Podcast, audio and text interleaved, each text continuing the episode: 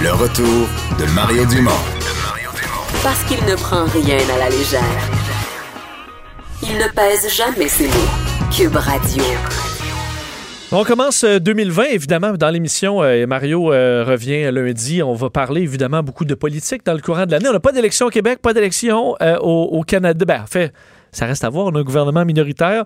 Euh, alors, ce sera peut-être plus aux États-Unis qu'on va se tourner. En tout cas, et ce sera une année euh, intéressante au niveau politique. Il y a plusieurs enjeux qui seront à, à surveiller. Pour en parler, on rejoint tout de suite notre chroniqueur politique, Gilles Barry. Bonjour, Gilles. Bonjour, merci Euh, à toi, à toute l'équipe et à ceux qui nous écoutent. Merci, bonne année à, toi aussi. Euh, donc 2020, qu'est-ce que 2020 nous attend au monde euh, du côté du côté politique? Est-ce qu'on va se tourner davantage vers l'international? Ben, on va penser avec l'international parce qu'il faudra avoir des la fin de l'année 2019 qui est très perturbée par des manifestations au Liban, en Haïti, au Chili, en Bolivie, en État. Et la semaine passée, une affaire qu'on n'avait pas vue venir, c'est la Euh, Est-ce que, est-ce que euh, Gilles, t'es près d'une fenêtre ou euh, quelque chose? On t'entend pas très bien. Je sais pas si euh, si t'es pas. de me... Ah, je pense que ça va peut-être un peu mieux parce que ça Ouais. ça coupait pas mal.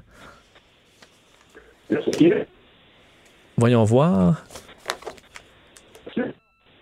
Ouais, vous pouvez peut-être. euh, on va essayer d'un autre, euh, un autre euh, dans, dans quelques instants de rejoindre notre collègue, euh, notre collègue Gilles Barry, parce qu'effectivement, dire au niveau, au niveau politique, ce serait intéressant de voir.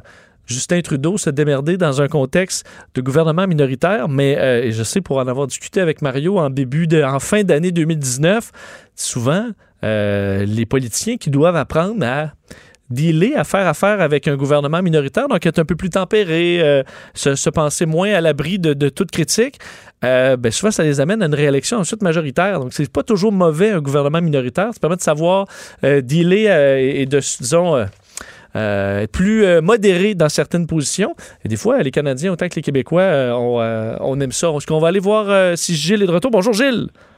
Bonjour, Ah. bonjour. Alors là, supposément que c'est mieux. Ouais, on t'entend un, un peu mieux. Donc, l'international, euh, c'est ce qui risque de donner le ton à- au début d'année.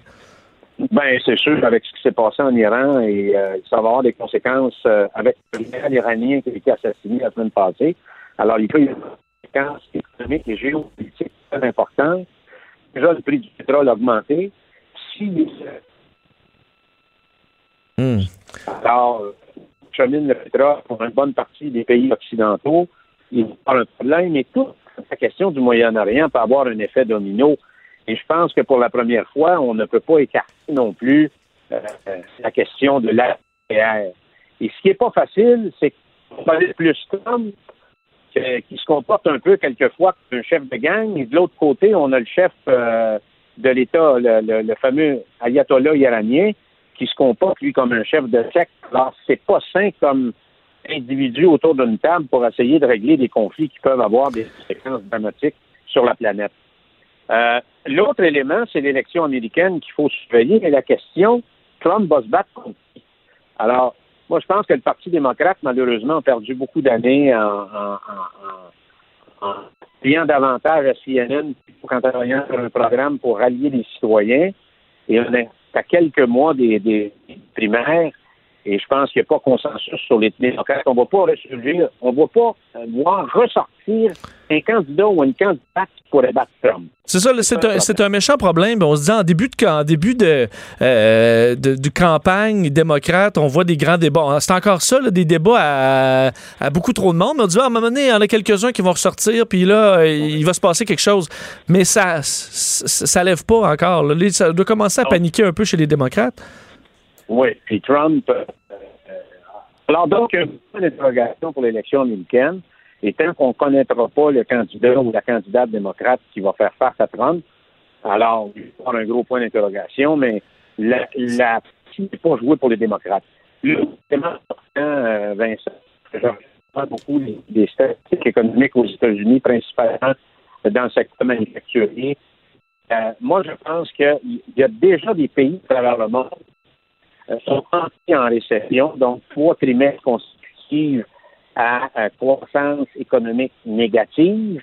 Alors, aux États-Unis, il faut surveiller la bourse, il faut surveiller surtout le résultat manufacturière.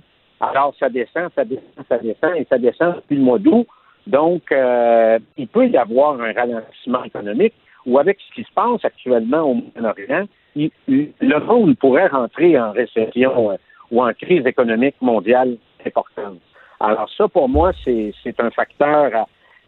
C'est que le Québec a des conséquences si les États-Unis rentrent en récession, parce que le principal partenaire économique du Québec, parce que le Québec exporte 85% de sa production sur le marché américain, ça peut avoir des incidences directes sur le Québec.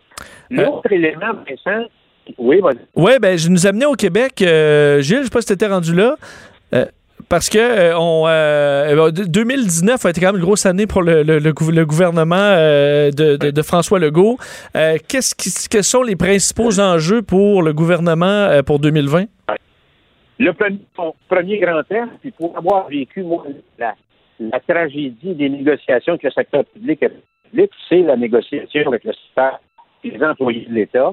Alors ça, c'est un premier grand test pour le gouvernement Et s'il y a un début de récession, alors il faut faire attention, que les marges de manœuvre disparaissent rapidement. Moi, j'ai vécu comme député de l'équipe de l'évêque la grande récession de 1982. Ça a été extrêmement euh, euh, jusqu'au moment du zéro, pour reprendre l'expression, Pierre Perret, le Québec n'avait pas 35 cents pour s'acheter le journal de Montréal. Alors, ça fait souvent donc ça, il faut faire attention à ce côté-là. Il y a le plan d'environnement du ministre du gouvernement qui va être déposé. Ça, c'est une pièce de l'action gouvernementale qui est très importante durant l'année. Alors, ça, ça va être à surveiller. Il y a les résultats, les conclusions de la commission Laurent sur la DPJ. Euh, il y a les maternelles trans et, autant en parler, mais on va aborder en profondeur cette semaine les courses au leadership, au PQ, au Parti libéral et au Parti conservateur. Effectivement, des, courses qui seront à surveiller où il n'y a pas nécessairement de, de gagnant euh, clair euh, d'avance. Gilles Barré, on va s'en reparler cette semaine sans faute. Merci beaucoup. Merci, bonne fin d'émission. Bye, bye Merci beaucoup. D'ailleurs, euh, parlant de fin d'émission, on y arrive pas mal. Vous rappelant que ben, c'est enneigé un petit peu partout au Québec, pas trop. On est quand même assez bien. Le froid, ce sera pas avant euh, jeudi. Alors, euh, c'est le temps d'en profiter pour encore quelques heures. Demain, ce sera du soleil, quelques passages nuageux un peu partout. Un dernier coup de soleil parce que mercredi, ce sera gris, couvert un petit peu partout à travers le Québec. Et jeudi, je disais froid, pas terrible, mais quand même moins 13 à Montréal, moins 12 à Québec avec du vent. Alors, on va commencer à arriver quand même dans le creux de l'hiver. Les têtes enflées et ma gang reviennent dans quelques instants. Restez là. Bonne soirée.